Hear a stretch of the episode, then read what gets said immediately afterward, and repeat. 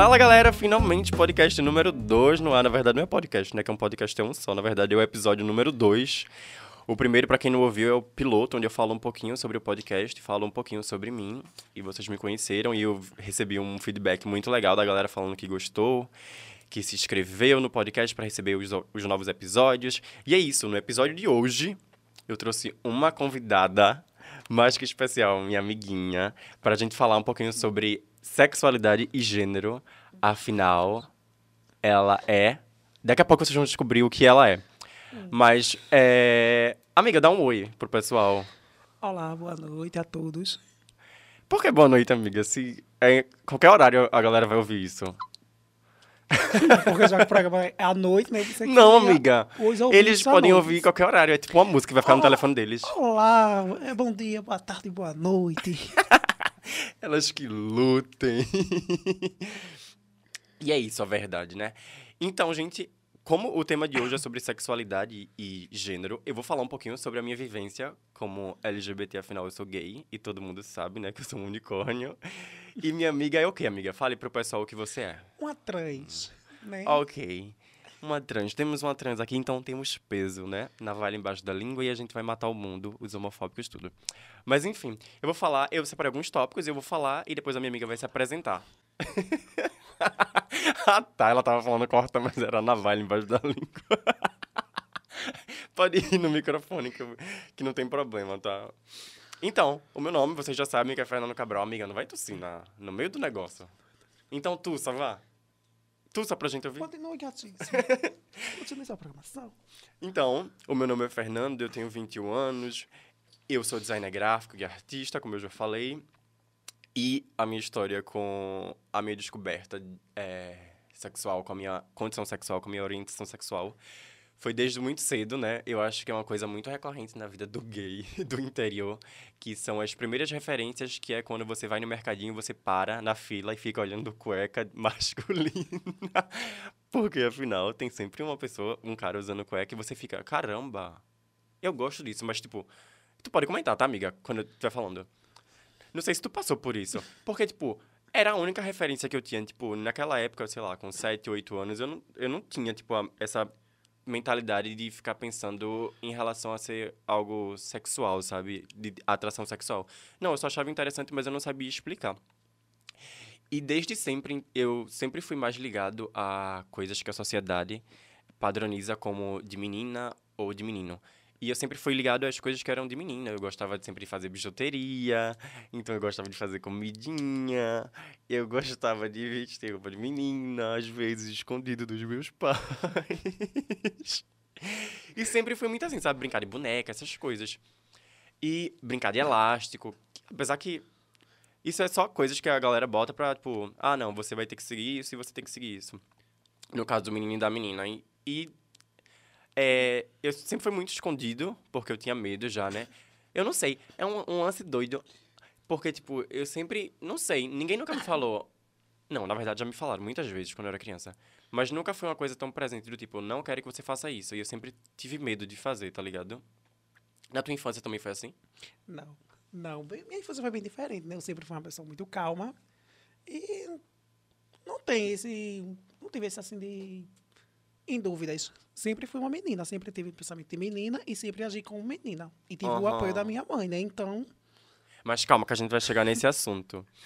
E daí, né, fui crescendo e fui percebendo que as pessoas eh, me rejeitavam mais, porque eu, era- eu sempre fui muito afeminado, todo mundo sabe disso, não é novidade pra ninguém.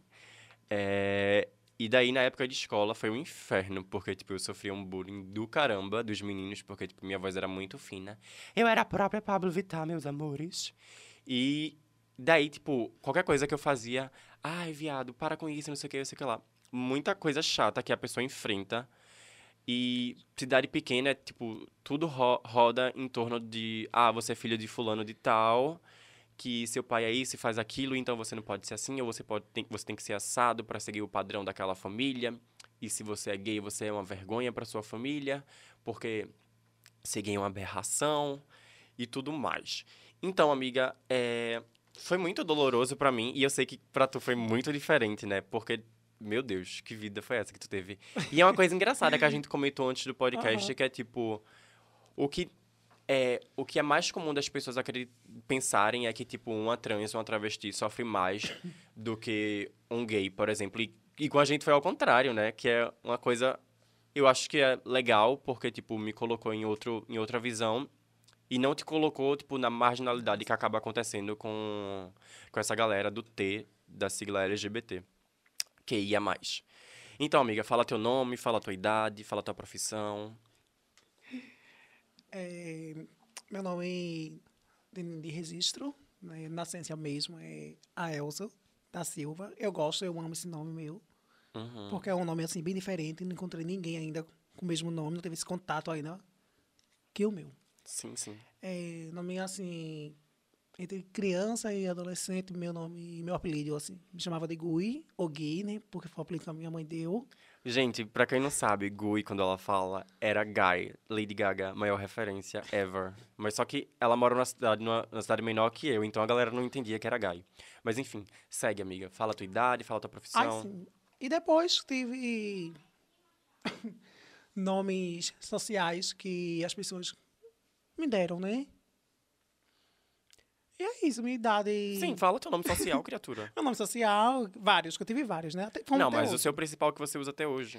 É, meu, meu principal nome que me deram há três anos, eu acho, é, três anos atrás, é Miana, que eu não sei de onde, porque me fizeram uma referência que eu me parecia com uma colega. Com outra pessoa da tua Com cidade. outra pessoa que também o nome dela é Miana, Aham. pela aparência física, né? Que não tem nada a ver, mas fizeram essa Mas comparação. elas dizem, né? Elas que lutem.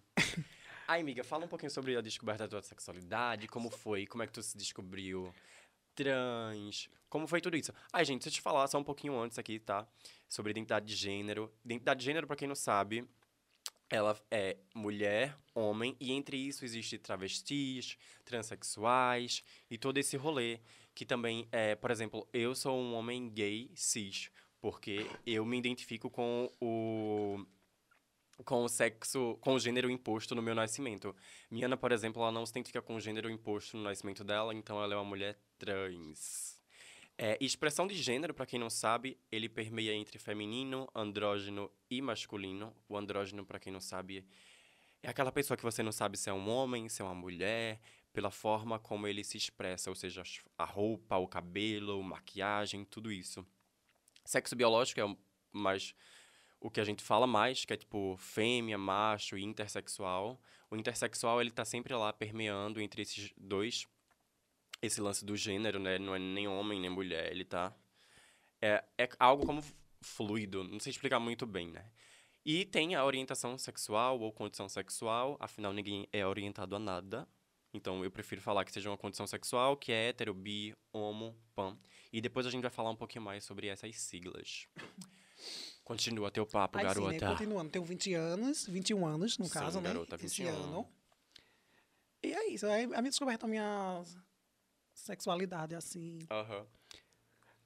Não, não tá, apesar que eu nunca tive uma descoberta da minha sexualidade, né? Que Nunca eu- teve dúvida, no caso. Nunca teve dúvidas. No caso, não tive essa descoberta porque eu nunca tentei, no caso, procurar uma dúvida que tinha dentro de mim. Nunca tive essa dúvida, na verdade. É, sete anos de idade, eu disse à minha mãe que namorava com um menino. Uhum. Aí ela pegou, falou que isso era coisa da minha cabeça, que eu era uma criança, que depois passava. Sim, sim. Bem normal. Daí, Bem normal, bem namorar normal, com sete né? anos. Mãe, eu tô namorando um menino. daí, até hoje eu nunca disse a ela que, sobre a questão eu ser. Ela sempre me viu como uma menina e a menina que eu era. Inclu Inclusive, uma coisa assim que eu tenho muito assim recordado assim do meu passado, que assim, que eu acho trágico, né, foi uma roupa que ela comprou pra mim, Sim! Eu preciso falar disso também. Fala. que com sete anos, é, ela me deu uma calça, uma calça com bolsos dos lados, Puta merda. o Super trauma do su- gay. super masculina. e eu assim sempre busquei roupas pretas, porque Era gótica, né? Desde pequena. Não, não era gótica. Eu não tenho esse- padrão de gótico ou de roqueiro. Eu tenho esse padrão assim de que roupa preta não define gênero. Que roupa preta é aquela coisa neutra que você Aham. sempre utiliza. Eu, eu tenho um lance muito engraçado disso também, que na época que eu era pirralha, minha gente, Miana tá muito tossindo. Gripada. Meu Deus do céu. Vai acabar comigo. E na minha época, né, eh, meus pais compravam minhas roupas e eu ficava muito mal, sério. Eu chorava e não queria usar as roupas. E tipo, não, você vai ter que usar essa roupa assim, que essa roupa é de menino. Gente, pior rolê. Tipo, eram umas calças com 10 mil bolsos e um monte de marca na frente e atrás. E chegou a época daquela calça que, que a pessoa rasgava assim o negócio e. Pode tossir, amiga, tussa alto Vá. pro povo ouvir. E rasgava assim o, a calça e virava um calção. Tu teve dessa calça? Do zíper. Ela! Pronto, mas eu só usava a parte do, ca- do calção, calção. né? Porque aqueles bolsos embaixo, Deus me federais. Nunca. Real. Agora tá. É, eu tenho uma pergunta. é, uh, tu tem mais alguma coisa pra falar em relação a isso? não, eu Assim? tava terminando, né? O contexto, Ai, né? te deixar, assim. perdoa. Aí sim, aí a mulher foi comprar uma calça com esses bolsos. Aí me deu. Minha filha, quando eu vi essa calça, 7 de setembro, para um desfile cívico. Elas que Eu lutem. inspirada numa baliza, né? Uma roupa bem coladíssima. Vem mãe, aquele fambo de bolsos. Eu disse, oi. Aí eu comecei a chorar e disse a ela é que não ia usar. Ela disse que eu ia usar. Eu disse que não iria usar. Com isso, o meu padrasto se meteu, disse que realmente a calça era horrível. Finalmente alguém Que sensato ficou, na que eu era muito magra, assim, né, eu sempre fui muito magra. Eu, Aí ia ficar um balão em mim aquela calça. sim. Aí ele pegou o milhão dele pra comprar outra calça e aquela calça ele deu um irmão meu. Daí, manhã, daí desse dia a mãe percebeu que eu não gostava da roupa que ela comprava. Aí sempre que teve outras opor- oportunidades de festas e, outro, e outras coisas que só tem que comprar roupas mesmo, ela me dava o dinheiro. No caso, ela comprava do meu irmão e dava o dinheiro pra eu comprar minha roupa. E eu sempre comprava preto. Ainda bem, né, amiga, que ela decidiu e entendeu que ela não podia mais comprar tuas roupas. Infelizmente, isso não aconteceu comigo. Infelizmente, eu tive que usar as roupas que eu ganhava mesmo. E aí, às vezes, eu ficava mal disso aí. Eu ia pro lugar e ficava me sentindo muito mal, porque eu não me identificava com aquela roupa. Tipo, eu super afeminado, usando uma camisa polo, com uma calça bem folgada, porque, tipo, meus pais não deixavam eu usar calça skinny, porque eles achavam que era coisa de gay. E olha só no que eu me tornei, amores. Mas enfim, esse rolê é muito louco, porque a, a família, antes de você nascer, ela já faz uma concepção da sua vida inteira. E tipo, caramba, você não, não espera nem a criança nascer pra você acompanhar o desenvolvimento dela pra falar, não, é, tu pode fazer isso, mas se tu não quiser, tudo bem tu não fazer, né? É uma Tu concorda com isso ou tu não concorda como é? Não, na verdade, isso aí nós trazemos um conhecimento assim, científico que os psicólogos nos explicam que os pais idealizam o filho. Aham. E às vezes, por, por ele não ter a oportunidade de viver os sonhos dele, a vida que eles planejaram para ele, No caso, os pais. os pais, eles vetam o filho, interferem para que o filho viva a vida que ele poderia viver ou que ele quisesse viver no passado. E com isso ele totalmente deixa os, os sonhos, os planos, a vida do filho para que o filho viva a vida que eles quisessem viver. É, no caso, tipo, eles que eles planejaram a vida deles, mas não aconteceu, então eles botam esses sonhos que eles tiveram na vida do filho e isso é um rolê muito errado que acontece muito, muito, muito. Inclusive, uma coisa que a galera deveria parar de fazer, e a gente comentou isso hoje, amiga, é o lance de usar cores rosa e azul no chá de bebê de uma criança. Porque, tipo, isso continua só reforçando uma construção da sociedade que é muito machista e muito misógina, sabe? Tipo, se for uma menina, aí vai receber cozinha, brinquedinho de cozinha, tudo muito mais delicadinho. E se é menino, vai receber umas coisas mais que a galera tem da cabeça como menino, carrinho e essas coisas.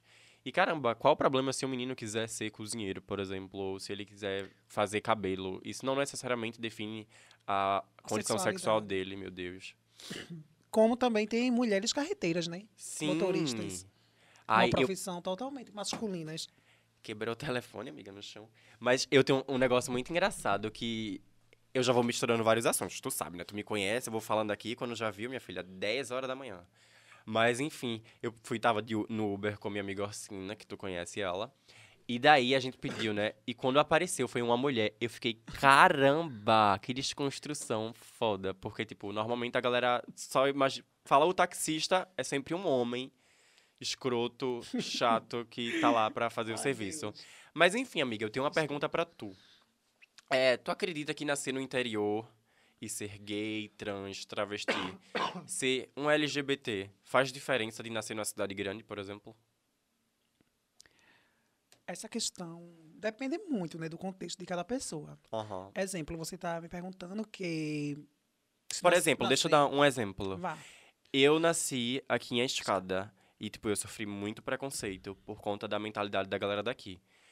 Mas eu, eu, eu sei e também não sei que se eu nascesse em Recife, talvez tudo poderia ser muito mais diferente, porque lá a informação, ela corre muito mais rápido e a galera tem uma cabeça muito mais aberta a esses assuntos, tá ligado? E aqui no interior a gente tem aquele lance da da família, sabe? Da herança familiar. Por exemplo, você é Miana, que é filha de fulano de tal, da mercearia tal.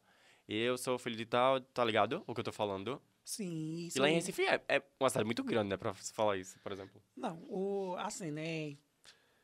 Faz sim uma grande diferença, porque, exemplo, as pessoas que moram na região metropolitana, as cidades maiores, essas pessoas são bem ocupadas, na verdade. Toma. Não são tão desocupadas como as pessoas do interiores que vivem de fofocas, disse, me disse, intervindo, interferindo na vida do outro.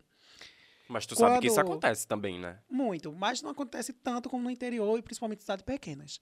É, como você falou na parte da, do padrão familiar que você carrega, querendo ou não, você traz isso da sua família de herdar filho para, para filho, para netos, Aham. para bisnetos e assim sucessivamente. Depende também da família, porque se você tem uma família que vai calar a boca da sociedade, você pode ser o que você quiser e da forma que você quiser, e a sociedade vai ter direito de levar nada, né? essa opinião. Opinar vai, mas não tem direito a levar à frente. Aham, É uma coisa que não vai acabar chegando, né, na pessoa. Por exemplo, é, na, na minha época de escola, por exemplo, quando a galera falava muita merda pra mim, tipo, eu não podia chegar em casa e falar. Tipo, pô, o pessoal tá falando isso de mim. Porque, tipo, eu queria que minha família chegasse pra mim e falasse. Você precisa se aceitar do jeito que você é, porque você nasceu assim e a gente ama você do jeito que você é, tá ligado? Não foi bem assim. Então, isso abre portas pra que o preconceito da galera aconteça. Então, se tiver algum pai aqui, sei lá, mãe, alguém, algum familiar, pelo amor de Deus, abrace as diferenças, sério. Isso faz muita diferença na formação de um ser humano, independente do que ele seja. Amiga, que catarro é esse? e eu não posso nem falar, né? Que aqui o nariz escorrendo e a gente gravando. Sim, aí, terminando esse assunto, concluindo esse assunto, depende muito do padrão familiar da família. Se você é filho de uma loja, de um dono de uma loja, Caramba, Aí a pessoa vai ser filha da loja, como é isso? assim, né? Exemplos. Do dono da ditos- loja. Ditos sociais ou populares. Menina. Assim. Aí, não, você não vai fazer isso ou você não vai fazer aquilo porque você é filho de fulano ou de ciclano ou de beltrano. Então, assim, quanto mais a pessoa é política na sociedade, tem essa visão de classe, Aham. mais difícil fica para os filhos dela, ou os netos, se assumirem por causa da tradição familiar que, que eleva, que traz até hoje. Sim, isso Né? é uma merda, porque eu passei muito por isso. Mas eu Ah, não, não quero entrar em pessoas- detalhes agora, gente. Talvez no próximo Aí as pessoas episódio. sofrem muito por conta disso.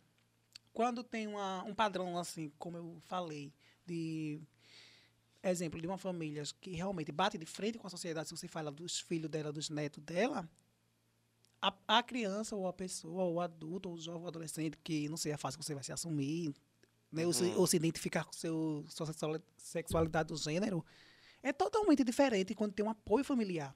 Então, a base da gente tem que ser a família. Sim. Porque se a família aceita e defende, a sociedade vai ter que Às aceitar vezes e não é nem respeitar. Às vezes não é nem aceitar, né? Tipo, respeitar e abraçar o filho independente do que ele seja. Porque, tipo, é, aceitar parece mais como se você fosse errado e ele precisasse aceitar você estando erro. E quando na verdade a gente não tá errado, a gente nasceu assim, caramba. Não, realmente é aceitar, porque eu- quando o psicólogo lhe diz Oh. que a gente idealiza o nosso filho, então a gente idealiza os planos e uma vida totalmente diferente daquilo. Então, se eu planejo isso para meu filho, como é que eu vou aceitar uma vida diferente daquilo que eu planejei? É uma aceitação, mas a aceitação não é do filho, a Então, aceitação exatamente, é sua entendeu? aceitação. Aí ele muda o ponto de vista e aí sim, porque foi ele que fez todo um planejamento na Justamente. cabeça dele sem contar com os, com os próprios desejos da criança.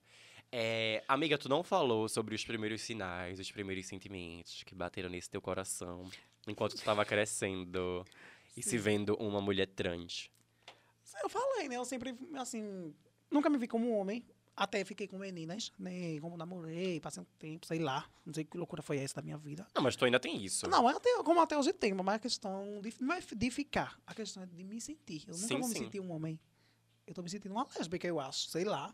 Ou uma mulher ficando com outra mulher. Esse sempre foi o pensamento. Aham. E não só foi só uma, uma menina, no caso, só foi, não só foi uma ficada. Sim, sim. Teve outras. Então, se tivesse de mudar, mudaria. Então, é, é o, que eu, o que eu já falei contigo, né? Que eu acho que tu é bissexual nesse lance. Tipo, tu é uma mulher trans, bi. Que, tipo, tu, tu às vezes chega pra mim e fala, é, eu queria ficar com a menina. Aí, tipo, ok, fique com a menina. E às vezes tu fala, não, quero ficar com um homem. É porque o psicólogo ele afirma que Caralho, a gente, só a- psicólogos. as trans, elas se, se, assim, elas se identificam muito e que faz pela aparência. Tanto faz ficar com um homem, como tanto faz ficar com uma mulher. Não, eu não acredito nisso. Não, isso aí são bases psicólogas, né? Então, Ai, mas eu não acredito, não concordo com isso. aí, meu filho, foi estudo para chegar a essa conclusão, né? Aí, eu- realmente, vai de cada pessoa Porque- aceitar essa opinião e opinar contra. Porque, tipo, isso parece muito com o lance de, tipo...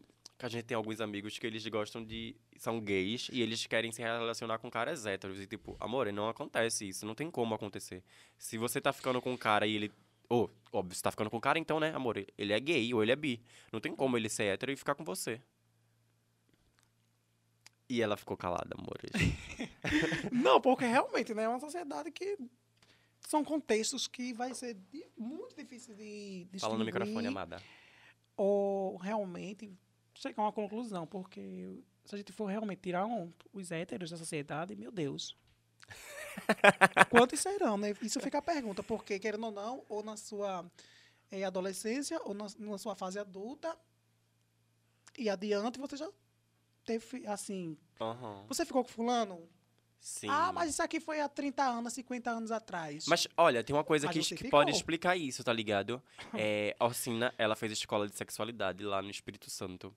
E ela me explicou sobre a escala Kinsey. A escala Kinsey, ela basicamente vai de 0 a 7, se eu não me engano. E, tipo, 0 é uma pessoa heterossexual e 7 é uma pessoa gay, bem passivona, sabe? Que não, que não gosta que o cara encoste no pênis dela, por exemplo.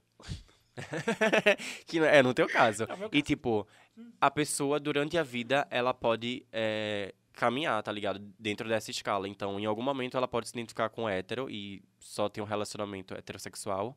Ou ela pode se tornar uma pessoa super passivona e não curtir mais, tá ligado? E tem um intermediário, né? Que é o bissexual, que curte homem e mulher. Enfim, é uma loucura, né? Na verdade. Sim. Eu acho que a sociedade deveria aceitar a gente, tipo, ai, tá ligado? Tipo, é, eu quero ficar com fulano. Então, ah, tu quer ficar com fulano? Tá gostando de fulano? Tem amor? Então fica. Não tá machucando ninguém, não tá batendo em ninguém, não tá fazendo nada de errado.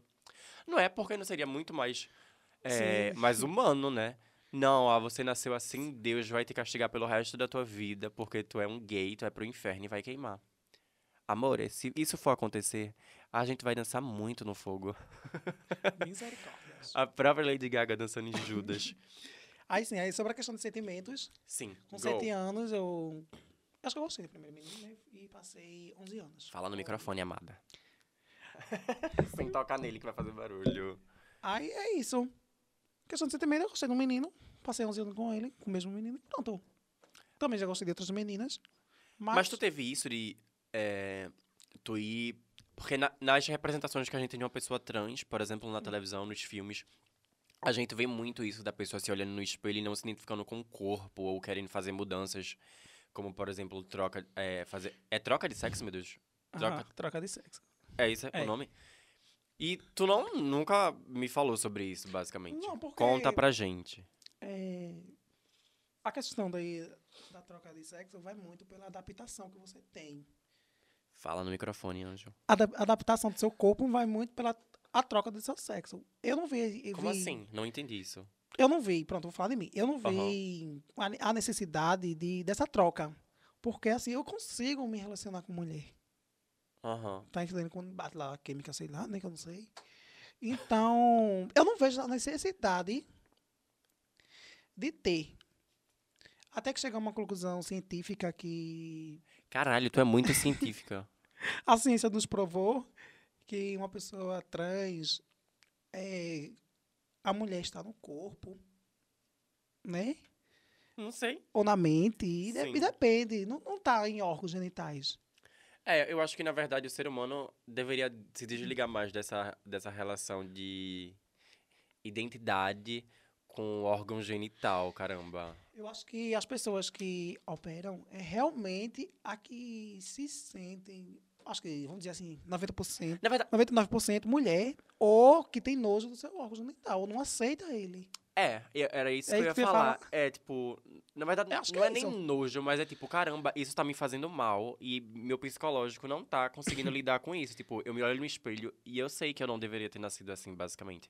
Gente, eu tô falando de acordo com meus pensamentos, tá? De acordo com comigo mesmo. E, não al- posso falar sobre ninguém, não é minha, minha, meu lugar de fala. Vai, amiga, dá em tua alguns voz. casos chega até a fazer essa cirurgia porque acha que vai pegar um hétero, entre aspas. Ou assim, que por ter uma, uma vagina, se pode falar aqui, não pode, né? Claro, vaginão. Claro, é normal.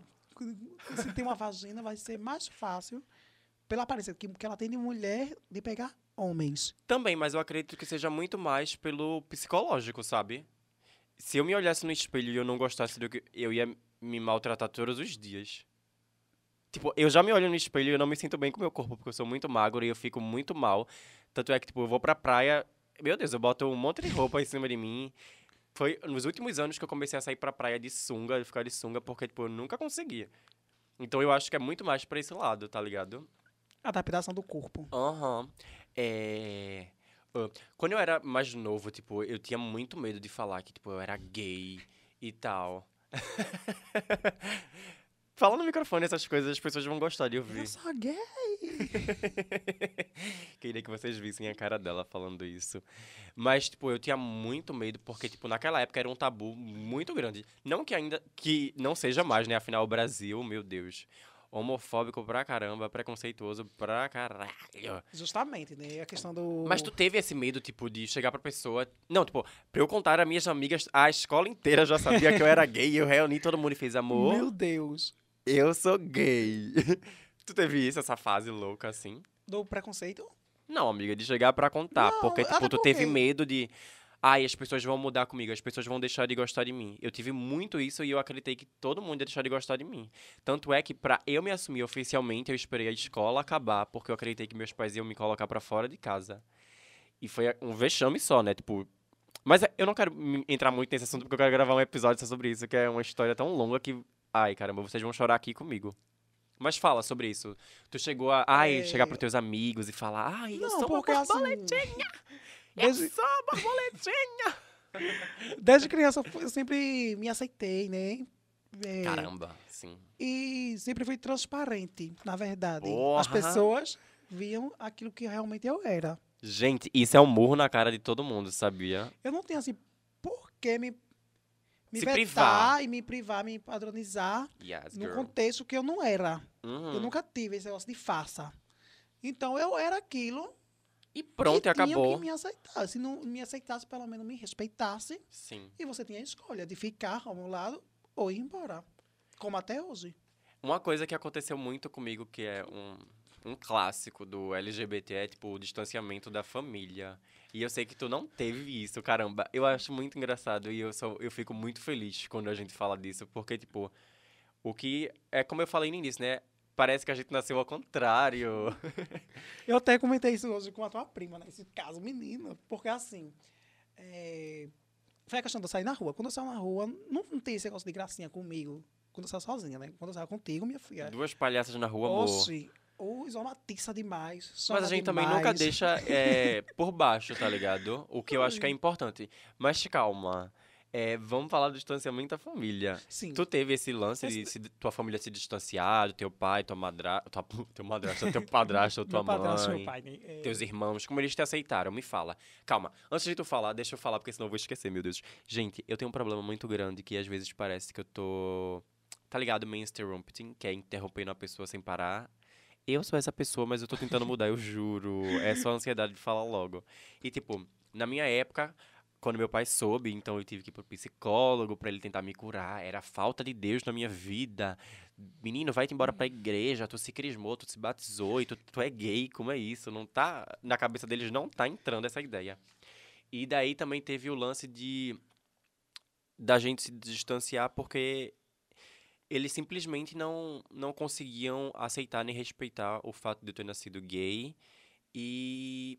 É, o que, que eu ia falar, meu Deus? Que, tipo, isso foi muito difícil, né? Tipo, eles eram as únicas pessoas que eu tinha para falar e para me unir, para que o, o mundo pudesse meter o pau em mim, mas eles estariam ali comigo. E aconteceu um, um tanto diferente, né? Mas, amiga, fala aí sobre o teu distanciamento com a família. Na verdade, eu não tive, né, esse distanciamento. Porque, assim, lá em casa são sete pessoas. Sim, sim. Cinco filhos e meus pais. No caso, são duas irmãs e dois irmãos. Meu irmão mais velho que eu, eu, minha irmã mais nova e meus outros dois irmãos mais novos. A árvore genealógica dela. Uhum. Aí. Eu sempre fui muito apegado com as minhas irmãs. Assim, sempre. Até hoje tem esse negócio de troca de brusas. Uhum. Uma compra, uma rouba, outra, entre aspas, rouba, né? Porque a gente tem esse negócio aí. Uma pega emprestado nunca mais devolve. Sim, tem isso sim. Aí uma pega da outra, sempre pegou, só não deu assim sorte, né? Porque minhas irmãs usam 42 e eu 38. Aí não tem como fazer essa troca de sorte. Senão também tinha, né? Mas se não, normal. Aí minhas irmãs aceitou sempre de boa. E meus irmãos homens não comentaram. O meu, quer dizer, meu irmão mais velho não comentou sobre o assunto, né? Uhum. Que ele sempre aceitou do jeito que eu, que eu sou, inclusive para os amigos deles que falavam de mim. Assim, né? Mas ele é gay, isso e aquilo. Ele me defendeu muito. E eu chegou até a brigar fisicamente com um amigo dele. Porque eu ia passar e eles coisa comigo. Aí até se atracaram, né? Fisicamente. E meu outro irmão mais novo, de 15 anos, aceitou uma boa. Porque eu acho que tudo que, que muda isso aí é a educação dos pais. Os pais têm que Sim. chegar para conversar, se tiver irmão, sobre a sexualidade do irmão. E, e realmente, isso depende muito da educação familiar. Se tem uma base boa, você não vai sofrer tanto, Uhum. né? E é isso. E minha mãe deixou, nós- deixou eu e meus irmãos muito livres para viver as suas vidas. Por exemplo, eh, ela nunca disse, não, você vai, vai, vai ser isso. Não, você vai Nunca ser o que você interferiu, quiser. né? Então ela disse a mim. E assim, chegou o momento de brigar com meu padrasto, sim, minha mãe, porque ela disse que eu era uma menina e ele dizia que não era, que a culpa era dela, porque foi ela que me criou dessa forma. E ela dizia assim. é, ele, é, ela, né? Porque até hoje me chama, me chama de ela. Então, ela é uma menina. Você que não vê isso nela. Então, assim, poxa, minha mãe não tem alfabetização, minha mãe não teve estudo. O que eu acho muito incrível, mãe- até por conta da cidade, né? Que... Minha mãe era de, assim, quando ela morava em Maceió, ela morava no interior de Maceió. Sim. Então, poxa, a gente que mora numa cidade metropolitana, com a atualidade de hoje, com o estudo que a gente tem hoje, com as Tanto informações. conteúdo, né? Tanta informação. E ainda consegue ser Minha acéfalo, gente- botar em Bolsonaro. Não, minha gente, não vamos tratar de política. Vamos tratar assim de Mas- política, porque política envolve nós gays. Eu não consigo entender uma pessoa que é tão, entre aspas, intelectual, não entender o ser humano, a, a diferença do ser humano, e uma pessoa que não teve essas informações, respeitar e proteger e entender. É complicado o ser humano. É muito complicado o ser humano. Uma coisa que é muito engraçada de falar é que, tipo, a galera fala muito que gay sofre muito por conta que ele não se dá respeito, né? Ah, fulano apanhou na rua porque ele não se deu respeito, ou porque ele fala alto, ele se veste de menina, ou porque ele faz drag queen, ou alguma coisa do tipo. Mas uma coisa que, não, que é muito é, estúpida de falar é isso, é porque, tipo, por exemplo, a gente foi numa festa e a gente viu muitos héteros usando drogas pesadíssimas. E, tipo, cada um no seu lugar, sabe? E, tipo, eles não foram julgados. A, a- o, é, o pessoal não parou de ter respeito por eles. Não é a, a dignidade dele não, não diminuiu nem aumentou porque eles estavam usando drogas. É, o que é que tu tem a falar sobre isso? Me conta. Sobre a que- a questão de drogas. Não, amiga, sobre droga não. Foi um exemplo que eu dei. Sim, sobre a questão de quê? Garota, você não prestou atenção mesmo.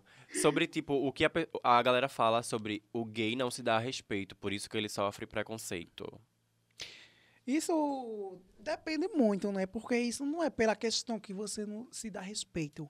Isso é a questão da de mim, de eu estar incomodado com a diferença perto de mim Sim. e porque gay, gay não é porque gosta de homem, gay quando você vai lá pesquisar o que é, é gay, é, é simplesmente é você querer e fazer o que você tem vontade, sua Sim. expressão, né? Então, Se eu vivo num padrão, sou padronizado, hétero, qualquer pessoa que chegar, Que fugir daquela realidade, que né? chegar perto de mim com outra realidade sendo igual a mim, vai me incomodar. Sendo diferente de mim, no caso. Não, tô dizendo igual fisicamente, tô falando de homem. Se eu sou um homem, Gay, no caso. não, um hétero, eu sou um homem hétero, Sim. e chegar um homem, Hétero. não, um homem, sei lá, cis ou gay, como vocês classificam, né? Hum, Aí vai me incomodar, porque talvez eu poderia querer viver a vida do outro, É, e, e E a não psicologia explica isso, né? justamente. Que então, o outro só se incomoda com aquilo que ele gostaria de viver e não e vive. não vive, realmente. Então, se você é incubado, amor, sai do armário. A gente tá em 2019, todo mundo é livre pra viver do jeito que quer, pra fazer as coisas que quer e ser feliz. Porque o que, o que não adianta é você ficar dentro do armário e julgar o próximo por uma coisa que você gostaria de viver. Caramba, isso é muita hipocrisia. É, fala, amiga, fala o que tu queria Então falar. a questão é essa. A incomodação do outro é o que eu quero viver. O que eu, eu queria viver, mas eu não tenho condições e nem posso viver. Aí vem outro contexto nesse, Nesse assunto. nesse assunto todo aí, né? Ai, amiga, me fala um pouquinho sobre representatividade. Não sei se tu sabe o que é representatividade, sobre o que se for, se é impor, se foi importante, se é importante pra tu ou não. É, para mim, é, na minha época, eu não tive representatividade nenhuma, porque é, eu era muito diferente dos gays da minha cidade, então eu sempre me via, me via muito distante deles, é, até em relação a, ao modo deles se vestirem, modo de falar, tudo isso. E na televisão não tinha, né? Hoje que começou a surgir mais é, esse lance, e é uma coisa que me deixa muito feliz, porque a nova geração, ela tá mostrando que ela aceita as diferenças com mais facilidade. E que bom que isso está acontecendo, né? Me fala, tu teve representatividade na tua época? Tinha alguma trans ou alguma travesti na tua cidade quando tu era mais nova que tu fazia, caramba, eu sou assim, eu sou igual a ela. Se ela tá conseguindo fazer isso, eu também consigo. É, na verdade, eu moro assim, né, em Amaragi. Amaragi tem 24 mil pessoas. É, em 2015, essa pesquisa. Toma, E, IBGE. Infelizmente, não tem nenhuma trans. Todas são travestis. Então, querendo ou não, até hoje eu sou a primeira trans de Amaragi. A que foi criada dentro de Amaragi. Mas aí eu vou puxar um, um outro papo que eu ia trazer mais para depois do podcast, que é a relação de, de trans e travesti. Na tua cabeça, qual a diferença entre uma trans e uma travesti? É, E prepara para levar porrada, que eu vou falar, hein?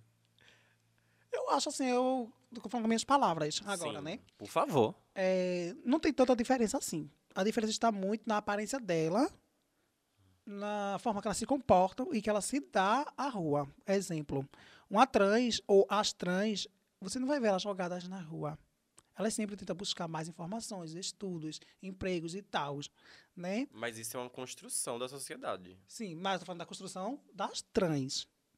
As travestis, por ela ter tantas barreiras explícitas na vida delas, como preconceito, né, vendo a comunidade baixa, ou não ter o apoio familiar de ser colocadas para fora de casa, então ela busca primeiro o quê? Prostituição, para a rua. Então, com isso, as travestis, elas são é, marginalizadas por isso, por esse padrão baixo, porque ela procura logo a rua. Ela não vê outra forma. E, e talvez o contexto delas realmente é aquele. Não tem outro. Então, a diferença, na minha opinião, é essa. Porque a gente sempre busca as, as melhores da gente, independente de tantas barreiras ou não. E a gente não se joga na nas ruas. As três. Na verdade, é, é- eu tô falando, meu Deus, eu não tenho lugar de fala, mas eu vou falar aquelas, né? Louca pra levar uns, um, um murro na cara quando sair. Mas pra mim, eu não, eu de fora da, da sigla T, eu não vejo diferença nenhuma a não ser é, economicamente e socialmente, sabe? Porque trans parece algo que é muito mais sofis- sofisticado, porque faz troca de sexo, troca de gênero e tudo mais, todo esse caralho a quatro tem condição melhor. E travesti tem que ir pra rua, é, travesti anda com navalha embaixo da língua. Quando na verdade as duas estão passando pelas mesmas coisas, só que uma é muito mais marginalizada que a outra. Eu acho isso muito confuso. Eu acho que, ai gente, vamos se abraçar. É, Não ve- que, é. não que sejam as trans e as travestis que, é, que se dividem. Na verdade, é a sociedade que fala isso, tá ligado? Exatamente quando, por exemplo, um gay afeminado, quando ele é rico, ele não é chamado de POC ou de viadinho. Quando um gay é pobre e afeminado, ele é chamado muito de viadinho, de POC, POC. Aquela bichinha, né? É a bichinha verdade. cué, O que eu já fui muito chamado, meu Deus. Mas, na verdade, tem sim essa separação. E, infelizmente, a sociedade ainda ela vê e tem essa concepção de, de trans ser melhor que uma travesti ou se dar respeito mais do que uma travesti. Mas a gente não tem essa concepção, a gente que somos trans não tem, porque a gente são, realmente somos iguais a elas. A gente não está vivendo o que elas vivem.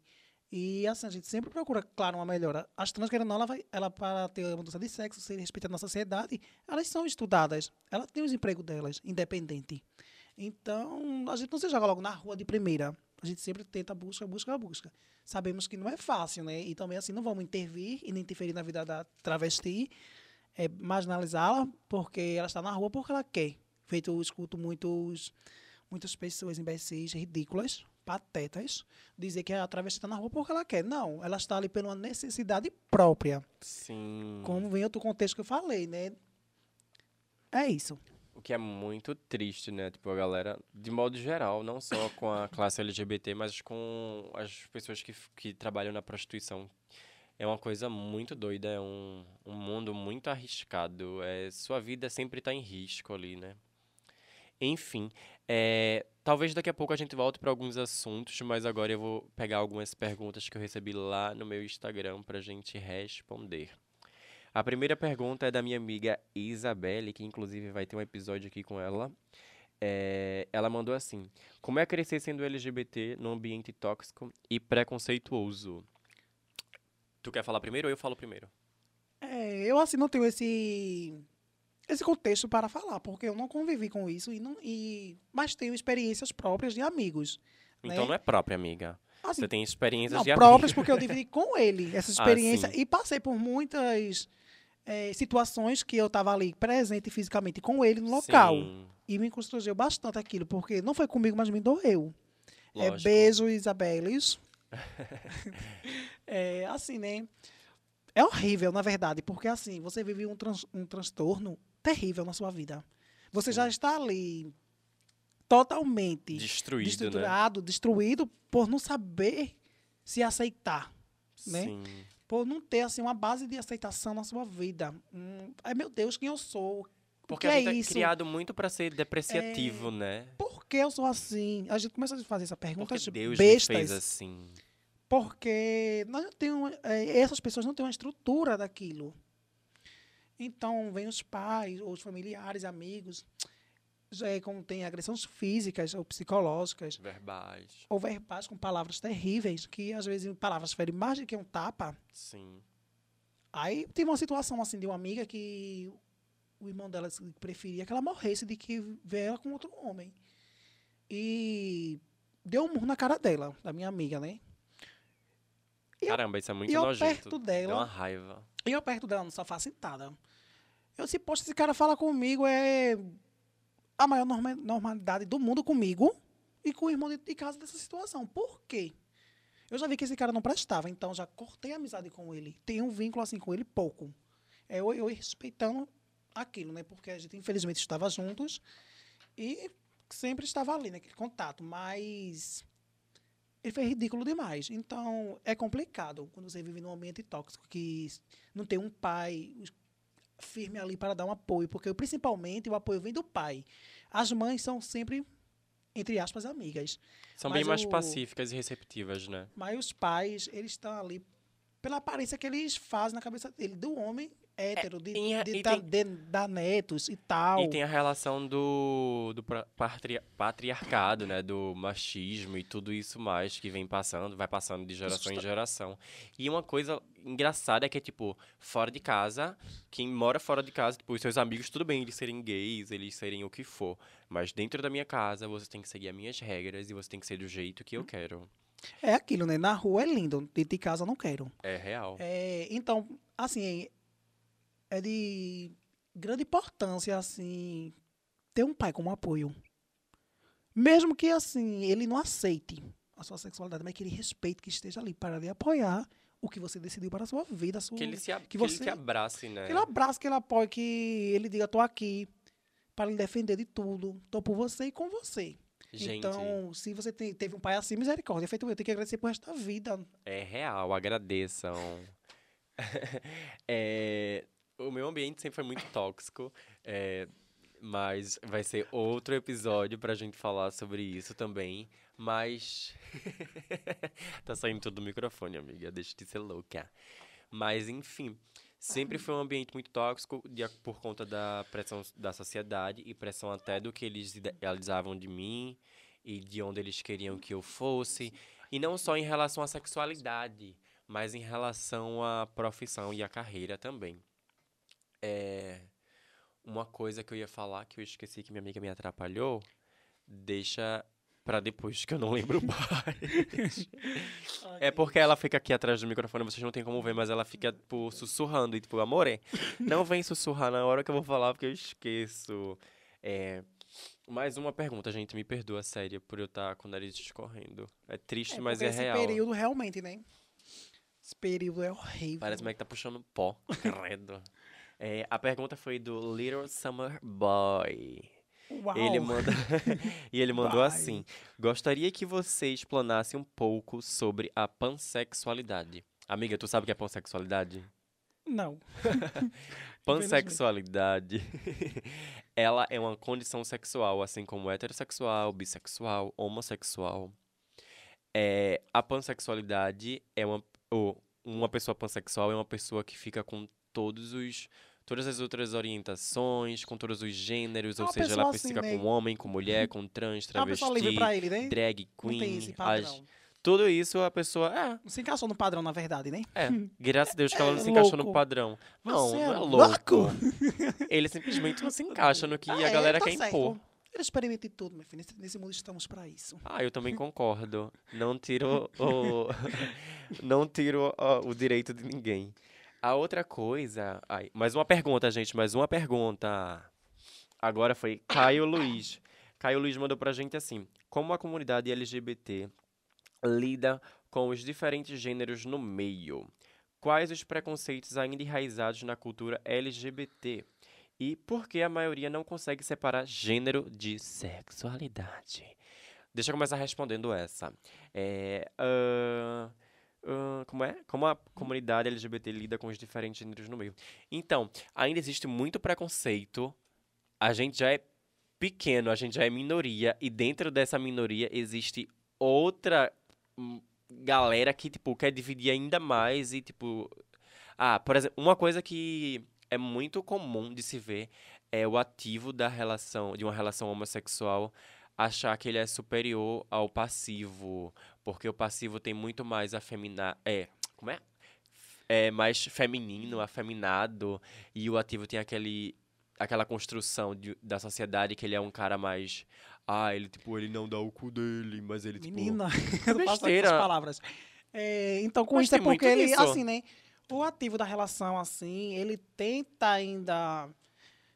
É, Não, amiga, é em relação ao ativo ser muito mais ligado ao Não. homem de uma relação heterossexual justamente disso. e do passivo ser ligado à mulher de uma relação. Não, e não é isso, é porque a gente E aí vem o machismo de novo no meio de uma é isso coisa. que eu ia falar, Puta merda. agora. Porque a gente vai padronizar, querendo ou não, por um casal hétero.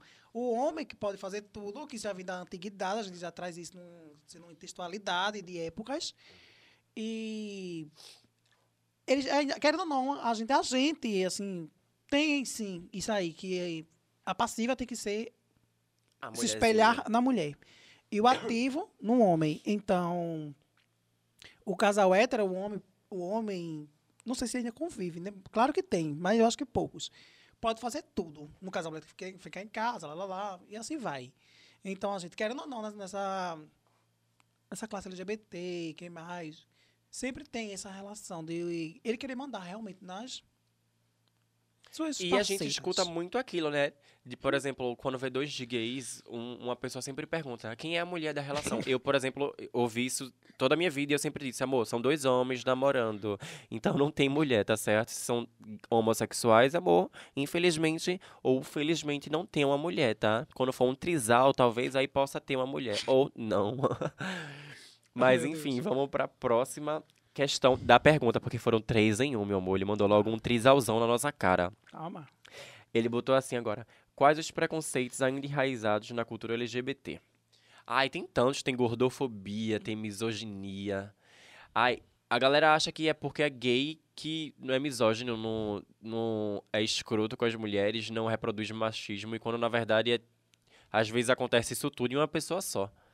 E ah, tem outros preconceitos, como eu já como eu citei agora, do tipo do ativo, do passivo tem em relação aos desejos que a pessoa tem no sexo, por exemplo, que os gays é, é mais conhecido por isso, porque tipo, tem umas práticas bem loucas, né? De é, banho de mijo, golden shower, que inclusive Bolsonaro perguntou sobre.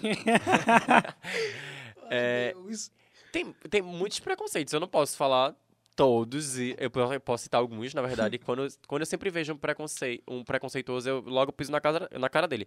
Quando, por exemplo, eu vejo um gay que ele tá falando, ai, um, um travecão ou um travesti, eu digo, amor, é uma travesti e travecão mesmo, porque ela é melhor que você, ela pisa na sua cara. Não tem, ah, eu não tenho tempo pra preconceito mais não. Quando eu tenho preconceito, eu já vou procurar a solução pra aquilo. Fala, garota. Não, você Nada, já, fa- é já falasse tudo já, né? Não é pra vaz, menina. Não falasse tudo. Ahn, a última pergunta foi por que a maioria não consegue separar gênero de sexualidade? E eu acredito que isso aconteça por conta da, da nossa construção da nossa sociedade, que parece que uma coisa tem que depender da outra para acontecer, quando na verdade, amor, sexualidade é uma coisa, gênero é outra.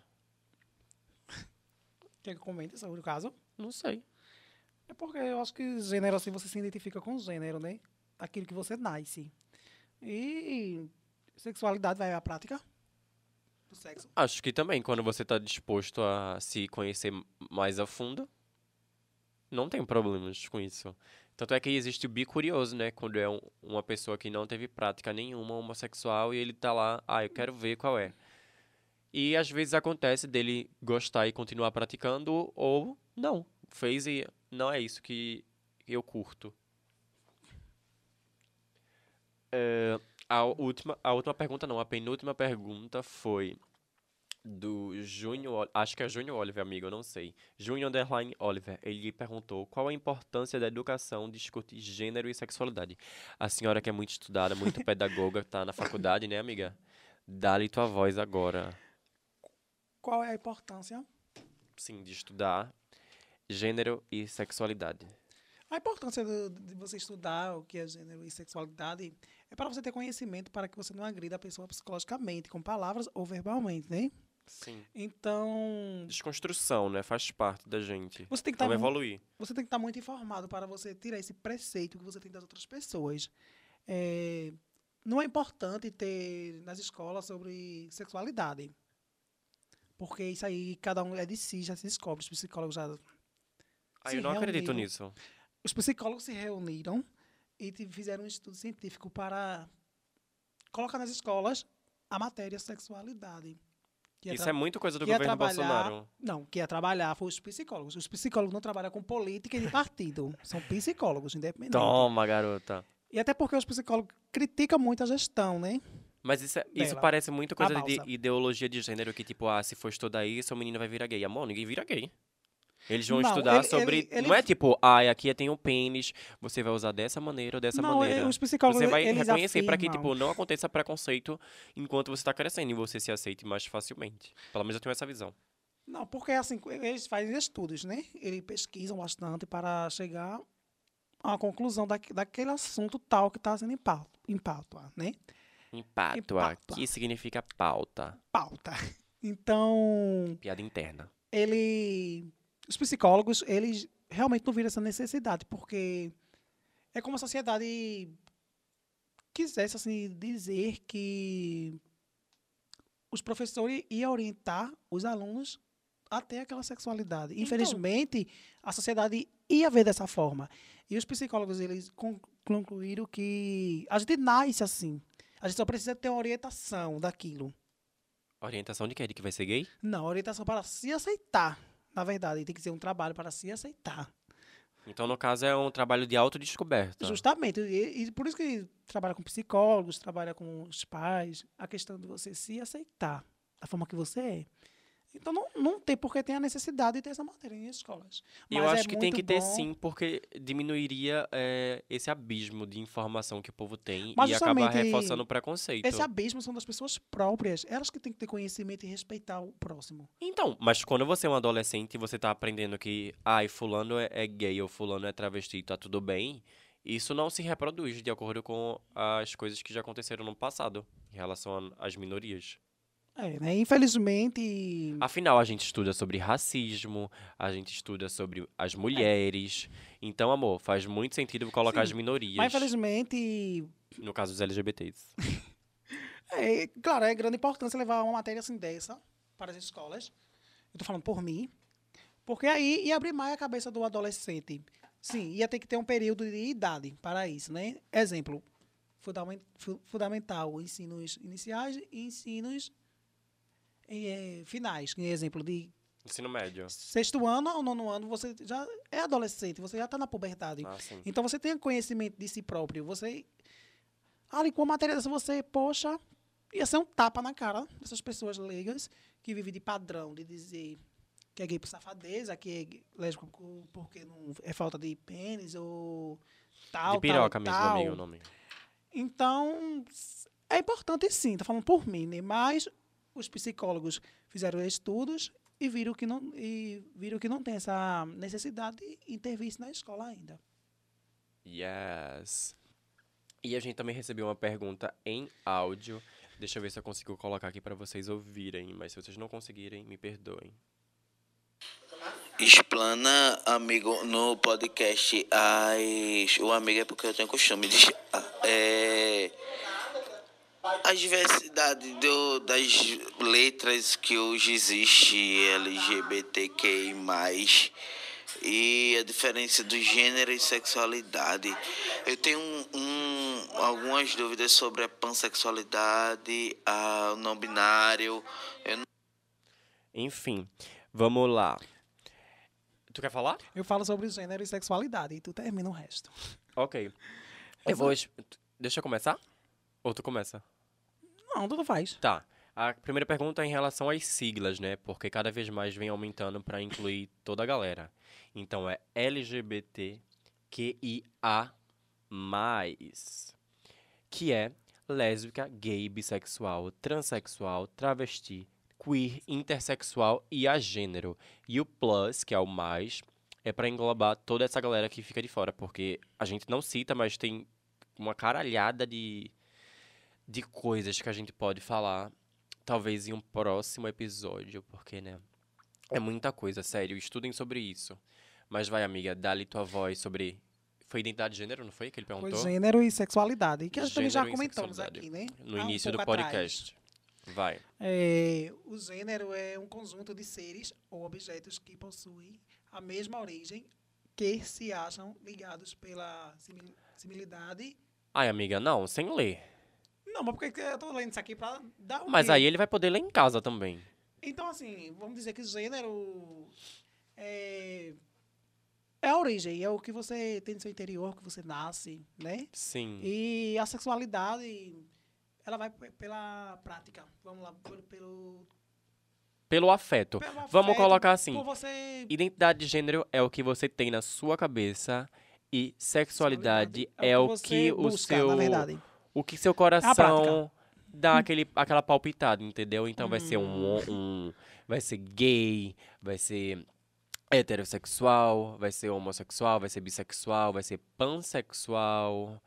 Então tem muitas coisas. Tem a galera que é assexuado, que não pratica é, sexo, não sente, não, não sente a necessidade. Eu sou assexuado.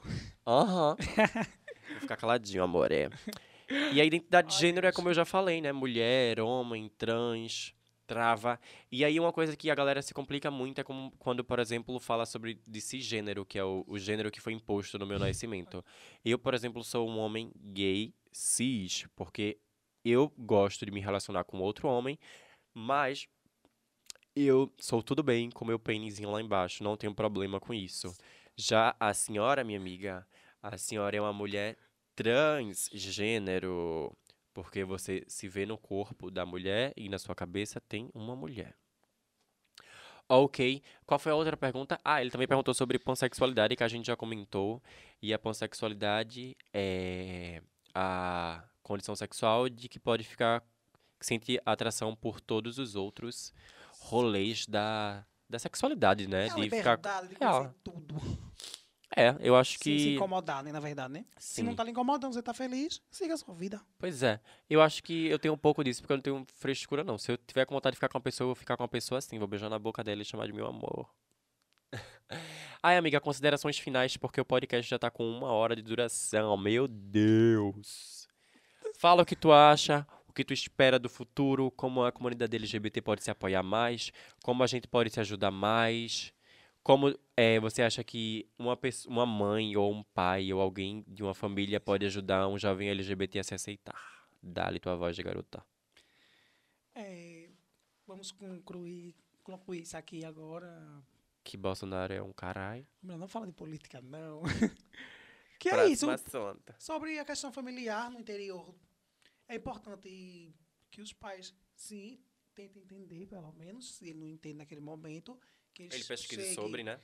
uma conclusão que ele realmente tinha estudo daquilo, do que está se passando, que tenha informação. Se você apoiar seu filho ou sua filha, já é de grande importância para a sociedade respeitá-los. Sim. Isso muda muito a visão. É isso sobre a questão familiar. E a questão, a questão da classe LGBT, infelizmente, isso não vai mudar. Porque a gente somos sim um grupo, um grupo que é o LGBT, né? E lá vai as E letras. já vai lá, porque eu acho que daqui uns, daqui uns dias vai ser o alfabeto todinho de A a Z. É, infelizmente, a gente é um grupo só, mas que tem várias, vários partimentos.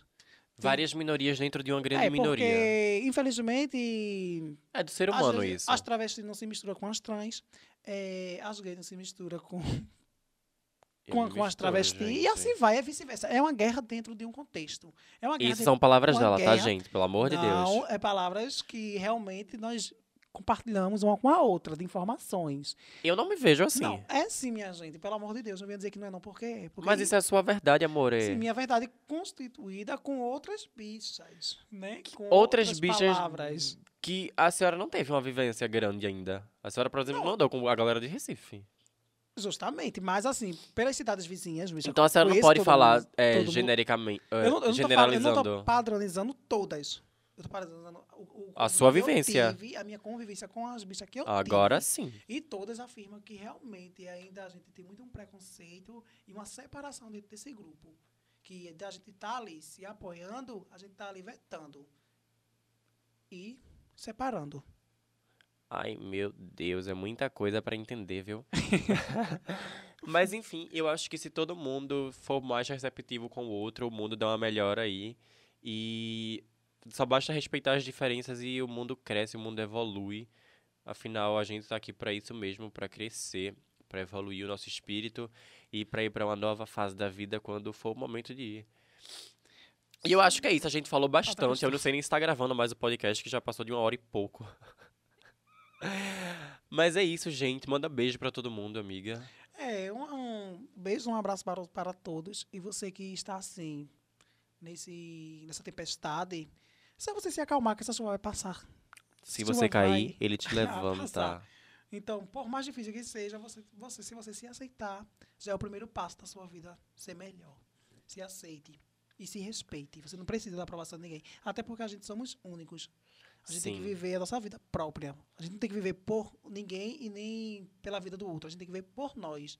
O que é importante é a sua felicidade. Que ninguém vai ter a felicidade dele para dar a você. Você tem que ser feliz só. Lembrando é que ninguém precisa assumir nada e cada um vai vivendo a vida no seu tempo. Um beijo para todo mundo. Segue o podcast aqui, me segue nas redes sociais, é tudo de aferdo em qualquer lugar que você me procurar. E até o próximo episódio. Beijos.